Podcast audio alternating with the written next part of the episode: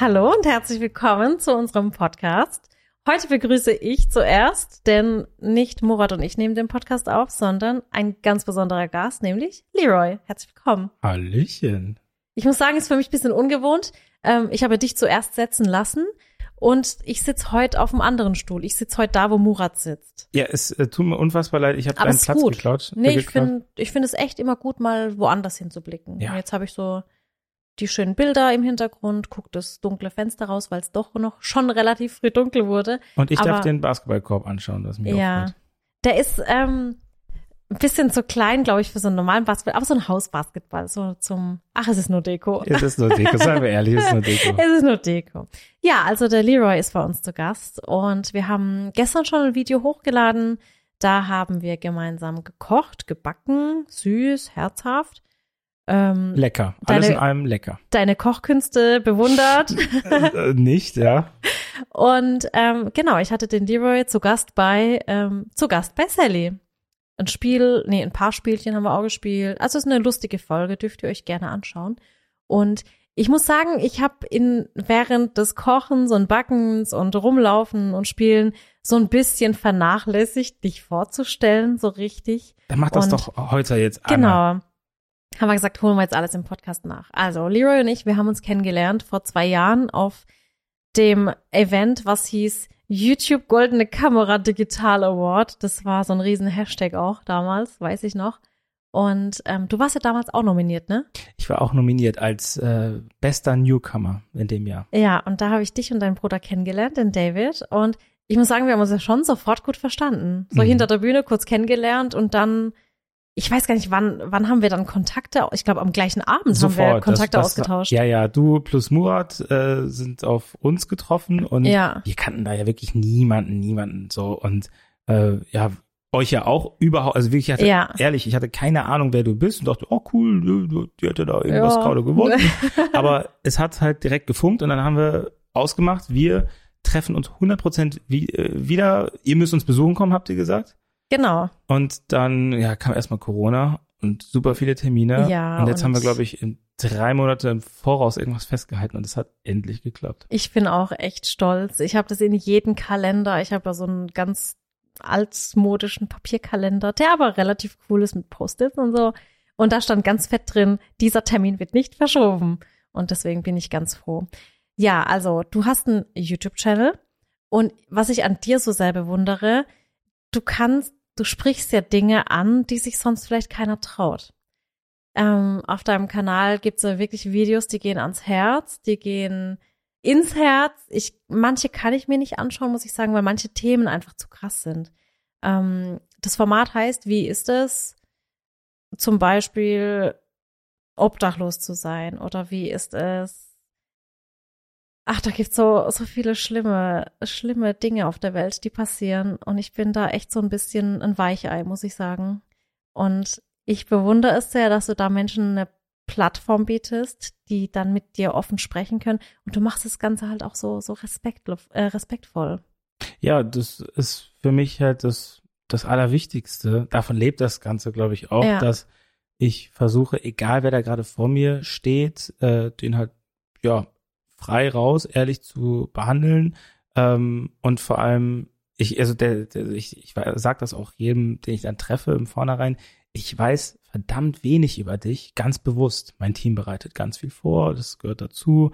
Man muss ja wissen, wer das ist und das Mhm. alles organisieren, aber ähm, ich kann mich da zum Glück komplett raushalten und wirklich erst so, ja, nicht live mit Kamera beginnen, äh, also mit Video beginnen, sondern so zwei Minuten vorher, drei Minuten Ja. vorher treffe ich die Person und dann geht's los. Aber vielleicht noch die Frage, noch eins vorher. Bef also du wurdest ja damals nominiert als Newcomer, das heißt, so alt ist dein Kanal noch gar nicht, Mhm. aber mittlerweile richtig, richtig groß. Also du gehörst schon zu den erfolgreichsten YouTubern, muss man sagen, auch zu den bekanntesten jetzt so deutschlandweit. Wie kam es dazu, dass du überhaupt damit angefangen hast? Also wie kam so die Idee, ich mache dieses Format und das hat ja sofort eingeschlagen? Ja, also ich habe, ich muss ehrlichkeitshalber sagen, dass ich schon vorher auf YouTube unterwegs war, ähm, auch schon vor diesem Interviewformat. Da habe ich ganz viel über meine eigene Krankheit erzählt. Also Mhm. für die, die das jetzt nicht wissen, ich sitze im Rollstuhl, weil ich juvenile Osteoporose habe. Das heißt, ich habe ganz viel Zeit in meiner Jugend auch im Krankenhaus mit Knochenbrüchen verbracht und ja, mich da so ein bisschen durchackern müssen, sage ich jetzt so im Nachhinein. Und ähm, irgendwann war ich halt so an dem Punkt, dass es mir schon besser ging und ich gefestigter durchs Leben gehen konnte und oder fahren konnte, wie auch immer. und äh, mein kleiner Bruder, der kennt mich halt am besten und der hat gesagt, so komm, da, davon musst du Leuten erzählen, so, weil das wird Leute motivieren und irgendwo vielleicht auch mitreißen können und Ja. ähm, dann haben wir das einfach mal gemacht, so eine Blödelei. Ähnlich wie bei dir. Du hast mir vorhin erzählt, so, äh, ja, einfach, einfach mal gemacht, hat gerade irgendwie, klang sinnvoll und dann machst du das und das Feedback war halt großartig. Und davon lebe ich irgendwie heute noch, dass Leute da drunter schreiben, wow, keine Ahnung, das verändert jetzt gerade mein Leben und äh, ich habe nur so ein Video ge- hochgeladen und jemand auf Mhm. der anderen Seite der Welt vielleicht schaut das und sagt, okay, jetzt nehme ich mein Training doch wieder in Angriff. Ja, vor allem, es sind ja im Grunde eigentlich immer die gleichen Probleme, die man im Alltag hat. Egal, ob man Mama ist oder Papa, ob man Geschäftsführer ist und egal wie berühmt, reich, arm oder sonst irgendwie man ist, man hat doch immer die gleichen Probleme. Wenn man Kinder hat, fragt man sich immer, erziehe ich die richtig? Wenn man ein Haus hat, fragt man sich immer, mache ich das alles richtig? Und es sind zwar vielleicht andere Größenverhältnisse immer egal, von wem man jetzt spricht, aber ich denke, eine Katy Perry macht sich genauso Gedanken drüber, wie sie ihre Kinder großzieht, wie jetzt ich oder wie auch eine ganz 100%. normale Mama. Und deswegen ist es schon immer wichtig, dass man über seine Geschichte erzählt. Und weil da draußen gibt's immer mindestens eine Person, die sich genau die gleiche Frage stellt. Ja. Aber wie war das dann bei dir? Weil ich muss sagen, ähm, ich meine, ich kenne deinen Kanal, ich kenne auch einige Videos, aber ich habe jetzt nicht von Anfang an alle ähm, angeschaut, muss ich ehrlicherweise sagen. Aber ich glaube, es ist so unter uns YouTubern so ein bisschen auch eine Kollegenkrankheit. Ich meine, man kann sich ja nicht den ganzen Tag Videos von Um den anderen Gottes Willen, reinziehen. um Gottes Willen. das ist so, jeder geht halt seinem Alltag und seiner Arbeit nach. Da, da wird's nicht fertig werden. Also Ja. du hast mehr als 1300 Videos hochgeladen. Sally, Ja. bei aller Liebe. Die kannst du nicht alle schauen. Das und das ist ja auch gar nicht wichtig. Aber ähm, wie war das bei dir vorher? Hattest du vor YouTube noch einen Plan A? Also irgendwie schulisch, Ausbildung, Studium oder irgendwas? Oder ging das tatsächlich durch deine Krankheit nicht? Ich hatte einen Plan A. Ich habe irgendwie, habe ich in der Jugendzeit immer nur einen Plan A gehabt, so. Also immer. Der hat sich dann auch mal geändert. Ganz im, ich weiß noch, in meinem Freundebuch aus dem Kindergarten stand, dass ich Bundeskanzler werden möchte. Ah, Ja, aber dann- komm, dafür ist noch nicht zu spät. Ja, das sagen alle, aber glaub mir, Freunde, es, es, der Zug ist abgefahren. Ich äh, habe eine andere Schiene, wo ich mich, mich deutlich wohler fühle. Ähm, und für mich war nach meiner Schulzeit oder während meinem Abi klar, dass ich Basketball, Rollstuhlbasketball über alles Mhm. liebe. Ich habe in der Nationalmannschaft gespielt, auch in der Bundesliga, in der ersten Bundesliga gespielt und ähm, hatte da so richtig, ich habe Selbstbewusstsein durch den Sport getankt. Ja. Das war mein Ding. Ich habe auch ein bisschen Geld damit verdient und ähm, konnte das dann erst mal nach dem Abi ein Jahr lang einfach so professionell machen. Und das war natürlich traumhaft auf der einen Seite und ich habe aber auch gemerkt, ich muss super viel aufgeben dafür Mhm. ähm, auf der anderen Seite. So und gerade langfristig gesehen war das nicht so das, wo ich äh, ja so von meiner Lebensphilosophie her äh, das Gefühl hatte, ähm, das passt. Und ich habe aber auch während dem Abi und während dem Sport diese Startzeit auf YouTube gehabt und das wurde irgendwie parallel immer größer und dann war der Sport der limitierende Faktor. Das heißt, ich musste mich entscheiden, weil Halbsport machen, da, dafür bin ich nicht der Typ, Das wenn ich das nicht, ja. professionell mache. Ähm, so, dann kann ich meine Ziele nicht erreichen. Und halb YouTube machen, weißt du selber, funktioniert auch nicht. Funktioniert auch nicht. Ja, und dann habe ich halt äh, am Ende von einem Jahr gesagt, so Freunde, ich bin jetzt einfach mal weg, ich lasse den Ball liegen und habe mich gemeinsam mit meinem Bruder total da reingestürzt, so zu Hause ausziehen, alles auf eine Karte gesetzt sozusagen, weil ich war halt auch Anfang 20 und das ist auch sowas, wo ich jedem, also was ich jedem ans Herz legen möchte. Ich erlebe das immer wieder, dass Leute auch zu mir kommen und sagen, hey, wie sieht das aus? So Selbstständigkeit, ich weiß ja nicht. Und das ist ein großes Risiko immer, aber auch das Alter spielt da eine gewisse Rolle. Und gerade wenn man jung ist, finde ich, sollte man sich trauen, Sachen auszuprobieren. Ich weiß noch, dass die Leute das nicht so unterstützt haben, auch im engen Umfeld. Mhm. Also wirklich, das kann man sich kaum vorstellen, aber äh, ich hatte halt einen großen Supporter, ne, meinen kleinen Bruder. Der ist groß, aber bleibt mein Der kleiner ist- Bruder. Ja. Äh, und Der ist sehr groß. ja, der ist riesig. Aber äh, da, da, da musste man schon ein bisschen sich äh, durchringen und es hat aber dank des Feedbacks der Leute da draußen ähm, Spaß gemacht und irgendwann hat es halt auch so einen Punkt erreicht, wo ich wusste, okay, das kann so groß werden, dass wir auch eine Miete davon bezahlen ja. können und aber halt Sachen machen können, die Leuten wieder helfen. Also das ist, glaube ich, der größte Segen aus heutiger Sicht. Und ich habe da erstmal ganz viel Unterhaltung gemacht und über meine Krankheit gesprochen. Und irgendwann habe ich mir gedacht, komm, machst du nochmal ein neues Format, einen neuen Kanal, wo du Menschen einfach zu Wort kommen lässt. Weil bei dem einen ging es viel um mich und das mhm. ist auch okay, aber ich wollte da nochmal eine Plattform schaffen, die ich mir selber früher gewünscht hätte, wo ich einfach mal aus der Sicht eines Rollstuhlfahrers natürlich oder eines Menschen mit schwarzer Hautfarbe irgendwie mal erzählen darf, äh, was so in meinem Alltag passiert, wo man vielleicht ne, so eine neue neue Bahn, die kann man anders bauen, so dass da keine Stufe mehr ist. Ja. Die ist nagelneu. Also warum ist da noch mal eine Stufe? So, ich frag mich einmal, lasst mich das einmal ausprobieren und es wird funktionieren für alle Rollstuhlfahrer. Und ihr werdet auch alle irgendwann mal alt. Also das habe ich mir in meiner Jugend oft gedacht. Und dann hatte ich die Möglichkeit und es hat zum Glück super funktioniert. Äh, ja, ich konnte mit Moderatoren, hier so ein Steffen Halaschka, einen Jürgen Klopp oder so habe ich schon interviewt. Also Menschen, die in der Öffentlichkeit mhm. stehen, mhm. aber auch Leute, die total, total normal unterwegs sind so und eigene Problemchen haben, vielleicht irgendwas super krasses erlebt haben. Und Sally, ich muss dir sagen, dann bin ich auch hier fertig mit meinem Monolog. Jeder Mensch hat eine Geschichte. Ich glaube wirklich, jeder hat etwas zu erzählen und wir müssen einfach nur die Fähigkeit wieder neu entwickeln, einander zuzuhören. Ja, das hast du echt richtig gesagt. Und vor allem, was man, glaube ich, auch immer jedem mit auf den Weg geben kann. Ich meine, du hast ja damit angefangen, weil du Spaß dran hattest deine Motivation, also korrigiere mich, wenn ich jetzt falsch bin, aber so war es bei mir auch. Meine Motivation war es nie, damit Geld zu verdienen, sondern ich habe einfach nur daran Spaß gehabt, zu kochen, zu backen, meine Leidenschaft mit jedem zu teilen. So war es bei dir auch.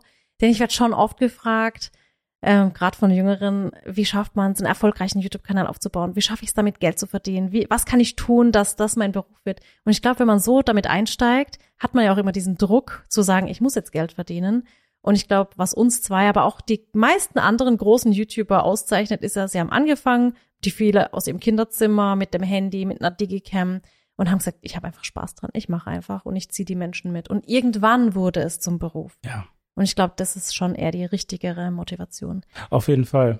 Weil nach wie vor muss man halt auch offen dazu sagen, ist, ähm, ist das, was wir machen, jetzt, wenn wir jetzt nur YouTube-Videos machen würden, kein sicherer Beruf. Also wenn die Plattform von heute auf morgen, was jetzt nicht passieren wird, aber wenn sie von heute auf morgen weg wäre, mhm. wäre für viele einfach der Alltag weg, der Beruf weg. Und deswegen ist es nichts, was man lernen kann, wo man eine Ausbildung macht, ein Studium, einen Abschluss bekommt. Es ist einfach nichts sicheres. Und deswegen darf man sich da nie drauf konzentrieren und nie so einsteigen, dass man sagt, ich will das jetzt geschäftlich machen. Wenn, dann sollte man es wirklich aus der Lust heraus machen, aus dem Spaß heraus und vielleicht entwickelt sich dann was. Ja, das ist auch äh, wirklich die, die Frage, ne? normal kriegen wir die oft gestellt. Ähm, ich antworte damit aber auch da, darauf auch immer mit einer Frage und zwar, warum möchtest du das? das? Genau. Und das Warum ist oft schon der Endpunkt, weil da kommt oftmals halt dann nichts Manchmal gibt es aber Motivation und äh, Geld ist auf jeden Fall die schwächste, weil ich dann sage, okay, dann wirst du das ein paar Wochen machen und dann wirst du merken, äh, hier verdiene ich erstmal gar nichts, also ja. jahrelang auch wirklich mhm. gar nichts, gar nichts. Ähm, und im, schlechten, im schlechtesten Fall muss man sogar viel erstmal investieren. Natürlich musst du ne? da rein das, investieren. Ähm, ist auch immer die Frage, wenn wir gefragt haben äh, werden, was verdient ihr, sage ich immer, frag lieber erstmal, was investieren wir. Naja, also bevor die Frage kommt, was hinten rauskommt, was stecke ich vorne rein? Ja, da, das ist immer, ja. Sowieso, sowieso. Und wenn, wenn jemand dann aber sagt, ich habe voll das, voll die Vision, voll das Anliegen und ich, oder ich kann irgendwas super gut und möchte das mit Menschen teilen, dann kann ich mir auch vorstellen, ist das Internet der richtige Ort. Dann kommt natürlich noch ein bisschen was Persönliches dazu hinzu, mhm. weil man kann sich das einfach nicht ausmalen, wie viel Druck da auch dazu gehört, wenn man in der Öffentlichkeit steht. Und es sind halt nicht nur 20.000, 30.000 Likes unter einem Foto, die sich vielleicht im ersten Schritt voll toll anfühlen, ja. sondern halt auch sehr viele Kehrseiten, die man so von außen halt nicht beachtet. Äh, und das ist, soll überhaupt kein Meckern sein, weil wir machen das ja auch super, super, super gerne. Man muss es halt aber versuchen, auf dem Schirm zu haben, wenn man sich für sowas entscheidet und äh, so einen Beruf versucht zu, zu bewerten. Ja, also ich sag tatsächlich auch immer bei uns hier in der Firma, ich sag, ich nenne es jetzt auch mal Firma, ähm, ich sag immer, also wer hier bei mir alles nehmen möchte, nehmt's mit, aber nehmt auch die ganze Verantwortung mit und Mhm. dann sind immer alle, die dann sagen, ah nee, komm, ich gehe doch lieber an Feierabend. Das ist schon, das sind halt immer die Kehrseiten. Man hat die Verantwortung für alles, aber gut. Wir machen es, weil es uns Spaß macht und weil es vor allem anderen Menschen auch vieles bringt. Ja. Ja. Was ich jetzt als Frage hätte, ähm, du hast jetzt, wie viele Folgen hast du schon von äh, Wie ist es?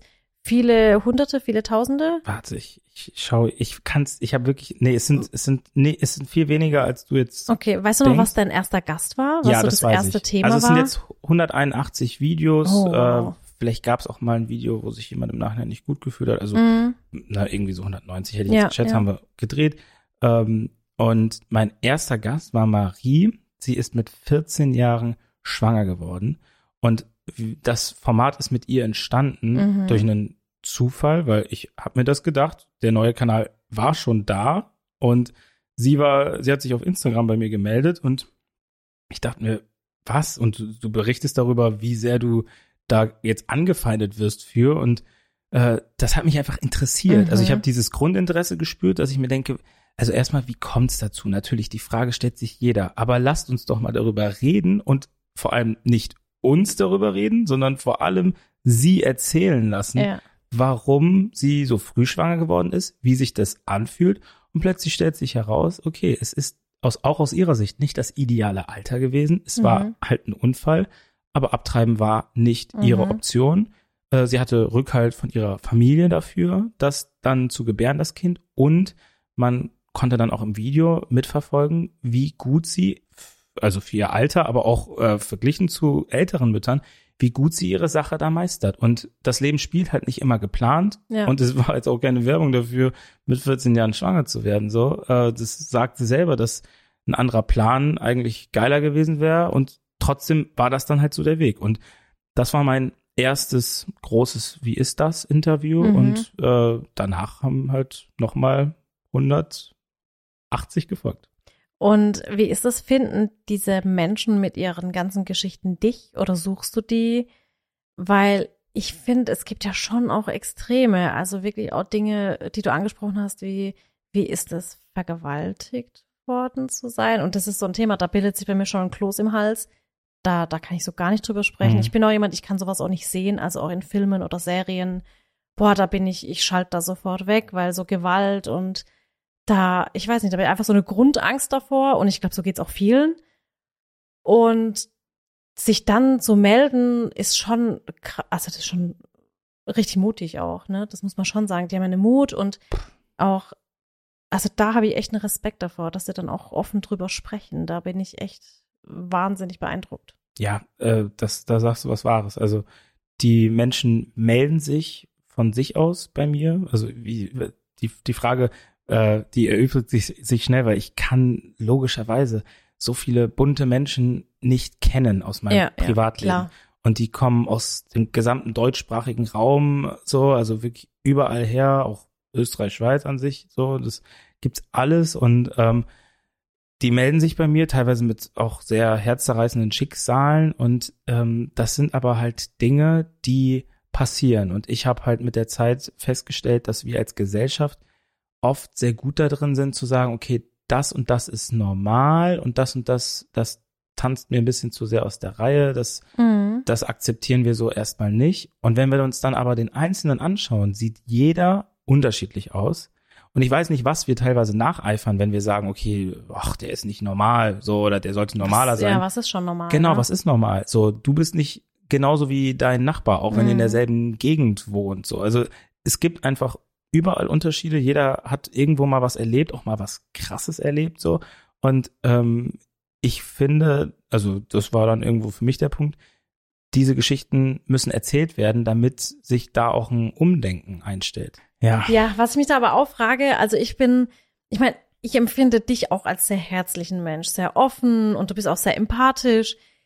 Was ich bei mir zum Beispiel merke, wir hatten auch schon mit Schicksalen zu tun. Also wir hatten vor einigen Jahren, haben wir mal einen Spendenaufruf gemacht, weil sich ähm, eine Frau gemeldet hat, die gesagt hat, da ist ein sterbenskrankes Kind, hat Leukämie und da gibt's eine Therapie und da haben wir einen Spendenaufruf gemacht und das war echt eine krasse emotionale Sache. Ich habe die Familie kennengelernt und wir haben wirklich in drei Tagen die komplette Spendensumme zusammengekriegt. Die Community hat mitgefiebert und sie hat die Therapie gemacht und ist leider trotzdem verstorben. Dann haben sich natürlich viele andere gemeldet, auch mit so Schicksalen. Und ich meine, die Menschen, die sich bei dir melden, haben ja auch krasse Geschichten. Also ich meine, irgendwie vergewaltigt zu werden oder, oder mal ein Nazi gewesen zu sein oder obdachlos zu sein. Das geht einem ja auch ans Herz. Und ich merke zum Beispiel bei mir, ich ähm, habe Pädagogik studiert, hatte so einen kleinen Teil Psychologie, aber ich bin keine Psychologin, ich bin kein Seelsorger. Ja. Und mir geht es so nah, dass ich irgendwann gesagt habe, ich muss mich da irgendwie schützen. Ich meine, ich habe Kinder und jeder hat Familie und du hast ständig diese Angst, jemand könnte krank werden oder es könnte was passieren und mir hat's immer das Herz zerbrochen. Ich hatte schlaflose Nächte und ich habe echt gesagt, das ist für mich einfach so eine große Belastung gewesen, so diese Einzelschicksale.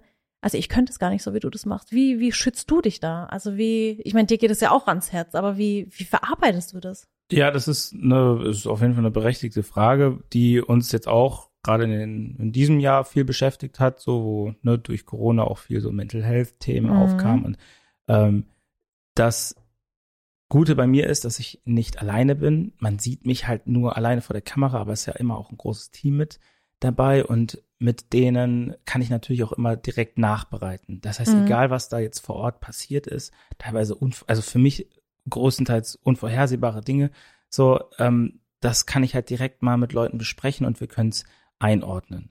So, das ist ein wichtiger Punkt und ähm, was mir selber hilft, also ich äh, spiele aber auch mit dem Gedanken, mal ähm, so eine Begleitung mir da reinzuholen, weil Mhm. das kann nie schaden.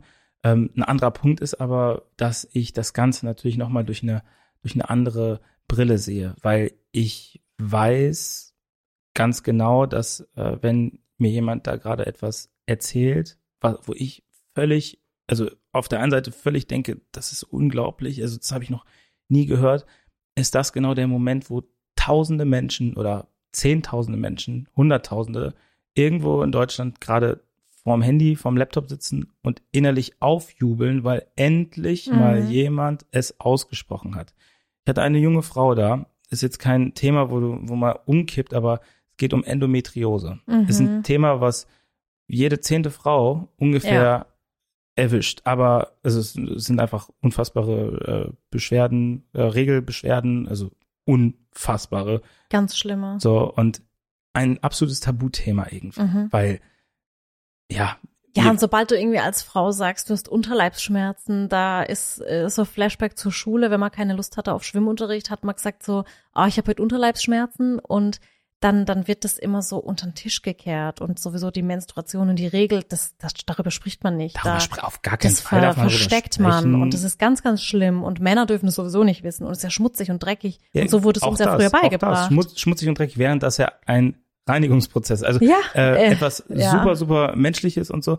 Und ähm, da, also die Frau sitzt da und Mhm. äh, ich meine, dass sie auch Tränen vergossen hat, weil man Ja. sich das nicht ausmalen kann.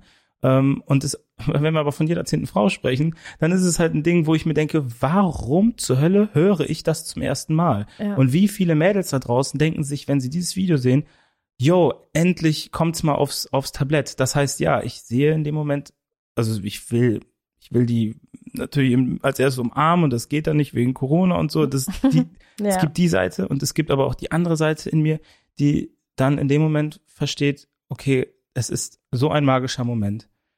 Alles Traurige mal kurz beiseite. Es ist verdammt magisch und wichtig. Und nur so kann sich etwas verändern. Nur dadurch, dass sie sich gemeldet hat und jetzt ihre Geschichte so erzählt, kann ein Umdenken stattfinden. Weil wir Menschen haben, wir leben alle in unserer Bubble und wir nehmen nur das wahr, was wir halt jeden Tag irgendwie sehen. Sowohl Ja. im Social Media, aber auch in unserer Schulklasse und sonst wo.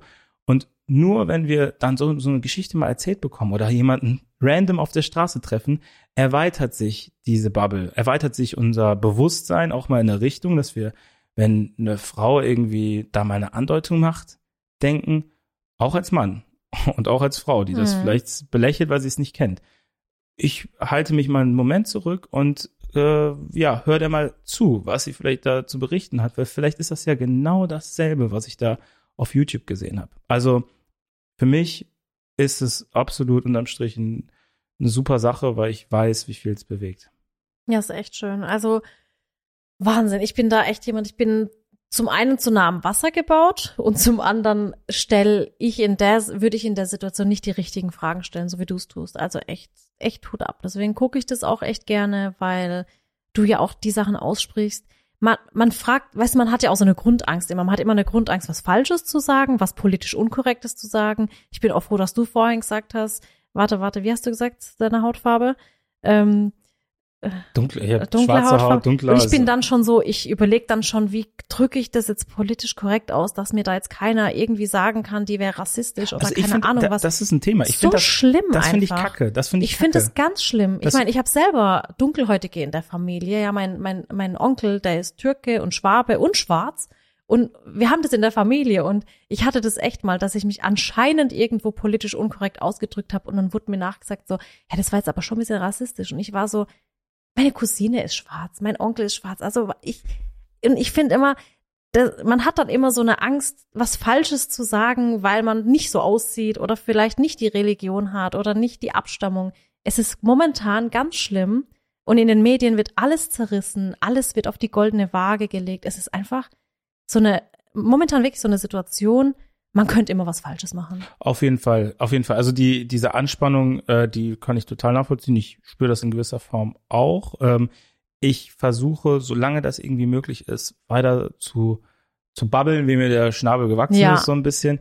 Ähm, Ich finde, es kommt ja auch immer drauf an, wie man selber eingestellt ist. Und sobald, solange ich doch nichts Negatives hineininterpretiere und nichts Negatives jemandem nachsagen möchte, mein Gott, manche Menschen wissen es halt auch nicht besser, wie man das gerade in dem Moment ausdrückt. Dann finde ich, darf man da auch nichts Negatives drin sehen. Ich kann da, äh, also ich, ich arbeite da gerne mit einem Beispiel und ähm, da, da mir, mir persönlich ist wichtig, der Subtext in dem, Ja. was wir sagen, ist viel stärker als das, was wir überhaupt mit Worten ausdrücken können. Ja. Das heißt, wenn ich sage, Sally, du bist ein richtiges Arschloch. Ja. Oder ich sage, Sally, du kleines Arschloch Ja. ist das eine eine Beleidigung gewesen und das andere ist eigentlich ein Kompliment, weil ich dir mit meiner Art, wie ich es gerade gesagt Genau. habe, zeige, ich mag dich. Und das andere ist ein, ey, ich mag dich nicht. Aber Ja. weißt du, es ist ein Es und derselbe Satz gewesen und hat eine völlig andere Ja. Wirkung gehabt und deshalb bitte, bitte, bitte auch so Schlagzeilen nicht so überbewerten und äh, ja, wenn man jetzt hier mal schwarz gesagt hat oder dunkelhäutig.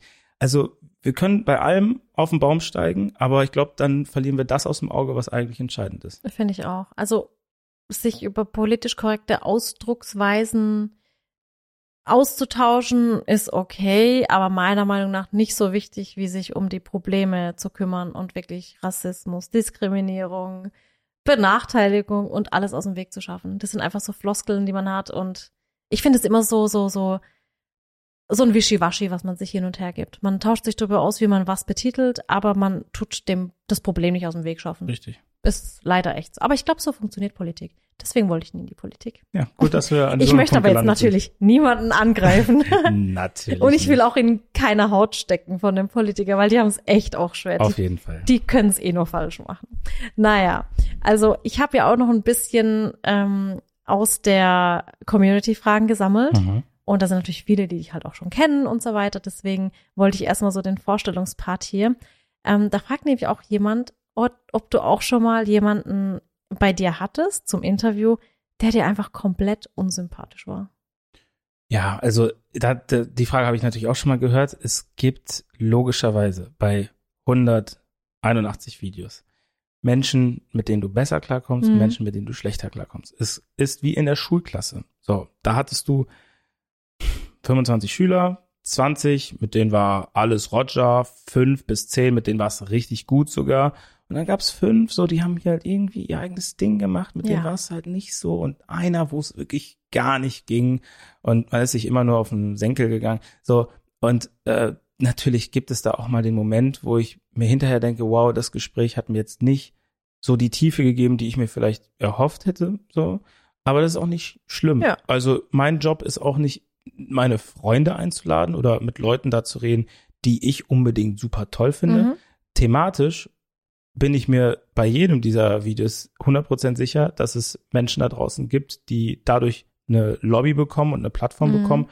Und ähm, auch wenn ich jetzt nicht selber der absolute Befürworter von äh, diesem einen Video vielleicht bin, ist das, pff, das also, äh, das ist kein Drama. Es tut Aber mir überhaupt nicht weh. das macht ja auch deine Arbeit so besonders. Ich meine, du gibst ja denen eine Plattform und ist ja klar, also manche Geschichten ist ja auch für uns als Zuschauer.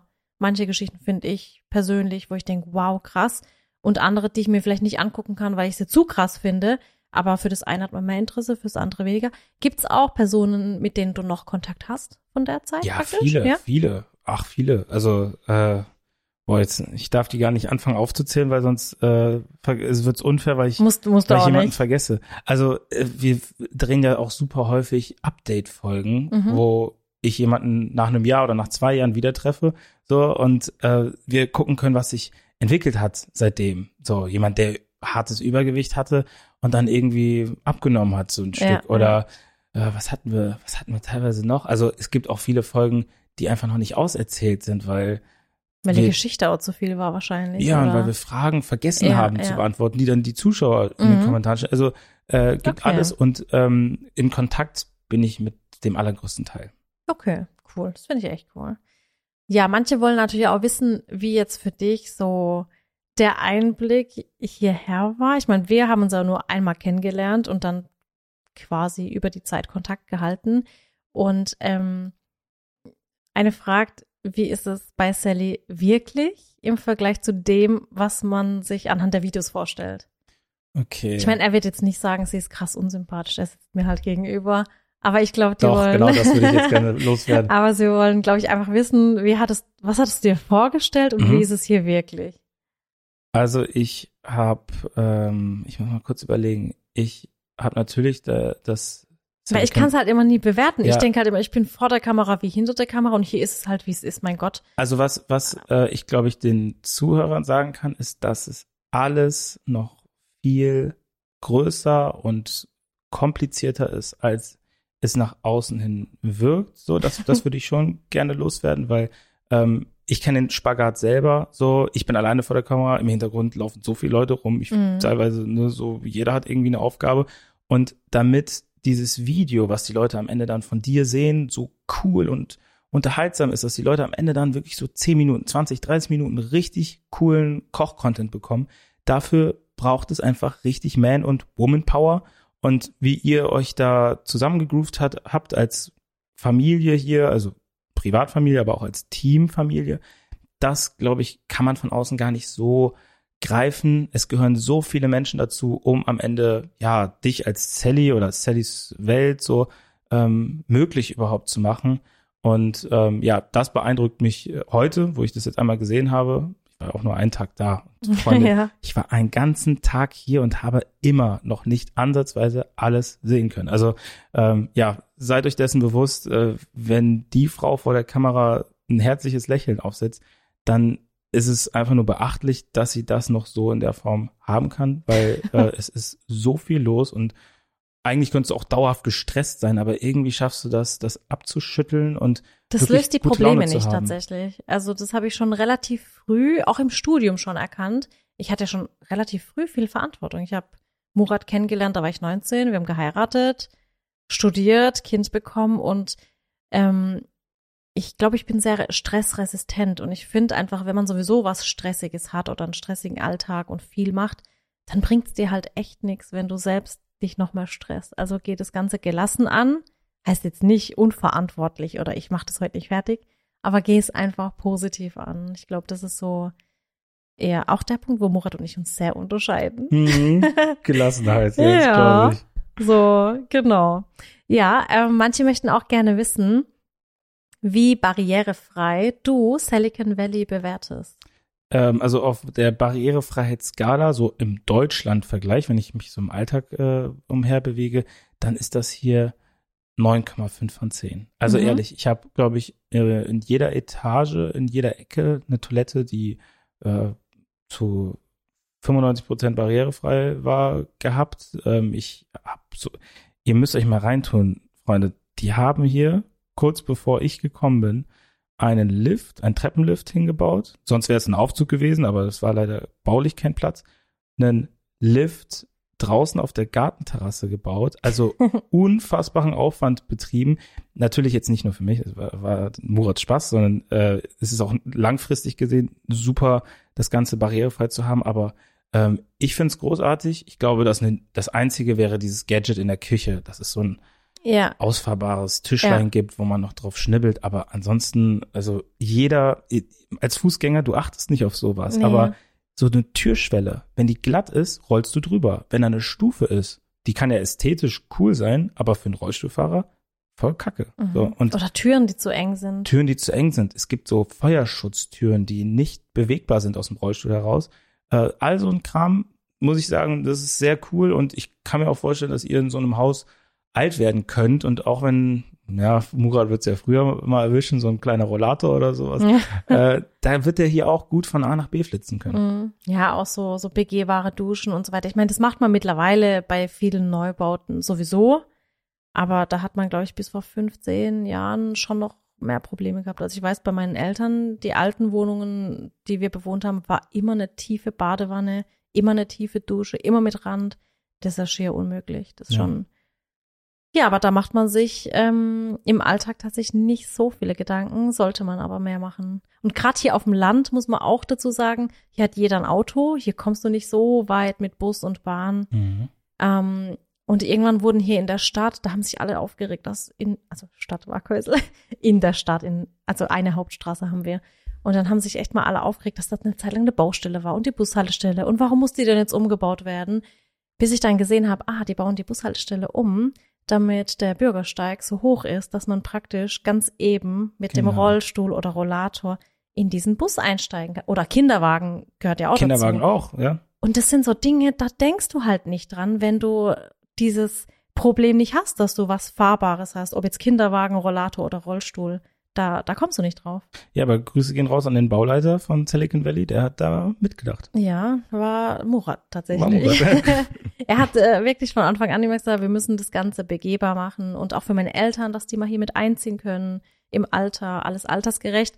Und für dich haben wir es halt beschleunigt, dass wir gesagt haben, das muss jetzt fertig sein, wenn der Leroy kommt. Ja, die haben dann einen Lift irgendwie in die Terrasse reingesetzt. Also großartig. Ja, wir wollten ja eigentlich noch ein paar YouTube-Kollegen anrufen. Oh, ich weiß gar nicht, ob wir das stimmt, ja. noch schaffen. Oh Gott, Einfach ja. so, ja, einfach so, genau. Ich sollte übrigens auch sagen, dass dein Kanal super toll ist, dass du ein toller Mensch bist, aber die Person hatte keine Frage. Voll süß. Das ist Aber ich wollte es dir auf jeden Fall trotzdem mal. Dankeschön. Ähm, genau. Ich glaube, eine Frage haben wir noch. Was ist dein Lieblingskuchen? Mein Lieblingskuchen ist der Käsekuchen. Oh. Ja, Käsekuchen. Käsekuchen ist so mein Favorit. Also da scheiden sich auch die Geister, muss man sagen. Ähm, manche lieben den, manche hassen den. Und Käsekuchens können auch total verschieden sein. Käseküchen Kä Käseküchen, Küchens können auch, äh, ja wirklich, also es gibt da. mit Boden, ohne Boden, Richtig. mit Füllung, Mhm. mit Frucht. Mhm. mit Crumble, mit Oreo, mit gebacken, ungebacken. Ich habe so viel Käsekuchenrezepte auf meinem Kanal und es gibt tausend Ideen, die ich noch habe. Geil. Aber was ist so dein absolutes Lieblingskäsekuchenrezept? So ganz klassisch? Klassisch. Ähm, mit Boden, klassisch, Ja. ohne, ohne Früchte. Das ist so mein, Boah, ich weiß nicht, da kann ich mich reinsetzen. So, Ja, das äh, geht immer. es können aber halt auch wirklich nicht alle so einen richtig Ja. geilen und gibt so, weiß ich nicht, wenn ich den beim Bäcker oder so hole, dann habe ich manchmal das Gefühl, oh, der ist irgendwie gerade aufgetaut und ist alles nicht so Ja. geil. Also das ist das Einzige, wo ich picky bin. Ansonsten muss ich sagen, bin ich ein sehr genügsamer Esser. Ich esse eigentlich alles. Ich bin nicht allergisch, ich esse fast alles so und ähm, ja, aber Käsekuchen, da bin ich ein bisschen wählerisch. Ich habe ihn auch gefragt, was er so am liebsten isst, dass ich halt mich vorbereiten kann und was Schönes kochen, backen. Dann kam so Milchreis und Nudelauflauf. Das ist schon, das ist schon süß. Ja, was denn? So, das ist das Einzige, wo ich sage, okay, da, da traue ich mich auch selber mal ran im Fall der Fälle, aber äh, im Idealfall mache ich es nicht selber, weil dann schmeckt es meistens nicht so gut. Ja. Jedenfalls war das eine richtig coole Folge. Ähm, ich überlege gerade, ob ich alles durch habe, was ich, was ich erzählen wollte. Aber eigentlich schon, ne? Gibt's noch was, was du sagen willst? Ich äh, bedanke mich ganz herzlich, dass ich heute hier sein durfte. Ne, das Übliche. Du Ich meine, das. wir können über Gott und die Welt noch reden. Wir haben so viele Themen, über die wir uns austauschen. Falls ihr noch was wissen wollt, dann schreibt's einfach in die Kommentare ganz gerne. Geht das beim Podcast? Ja, wir äh, posten das ja dann auf unseren ganzen Plattformen Geil. und dann sammeln wir da immer noch mal Feedback und manchmal machen wir auch so versteckte Botschaften. Also wir gucken dann immer, weil unsere Podcasts werden so zu 92 Prozent zu Ende gehört. Mhm. Und dann ist immer so die entscheidende Frage, hören Sie es bis zum Schluss? Und jetzt und, kommt noch so Und dann machen wir sowas ganz Quizfrage. Weirdes, weißt Okay. du, so, wo sich dann jeder andere denkt, was? Und wir hatten da zum Beispiel schon, schreib doch mal drunter, das hat er jetzt nicht wirklich gemacht. Und dann ist immer so, hä, hä, was? Und dann hören sie bis dahin und, ah, okay. Ah, okay. Ja, also kannst du auch gern, kannst du sagen, hey, schreib dies oder das. Okay, also wer jetzt diese Podcast-Folge gehört hat, der kann gerne unter, das ist dann auf Instagram, ne? Genau. Kann gerne auf Instagram gehen und unter den letzten Post von Sally schreiben, finde ich gar nicht gut. oh, da haben wir. Finde ich gar nicht gut. Und, und dann, Finde ich gar nicht gut, dass Leroy deinen Milchreis nicht essen wollte. Okay, dann das, So. das ist ja und dann, ähm, wenn das schon jemand geschrieben hat, solltet ihr das hören, dann müsst ihr dem oder derjenigen zustimmen. Also einfach drunter Genau. schreiben, drunter sehe ich genauso. Unmöglich. Frechheit. Ja.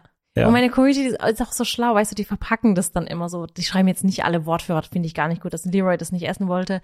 Die verpacken es dann immer noch in so einen anderen Kontext. Und dann denkst du wirklich, wow, am Ende, die haben was erzählt und das finden die echt nicht gut. Ja. Also so richtig authentisch machen Ja, guck, das. und dann hören sich umso mehr Leute den Podcast an, um Ja. rauszufinden, was das ist denn passiert. Wahnsinn. Ja. Und das ist immer lustig. Okay, Freunde, wir haben den Komplott geschmiedet. Ja. Ihr seid jetzt Teil des Ganzen. Legt los und ich werde dann auch mit kommentieren. Ganz genau. Also macht's gut, bis zum nächsten Mal und bis bald. Tschüss.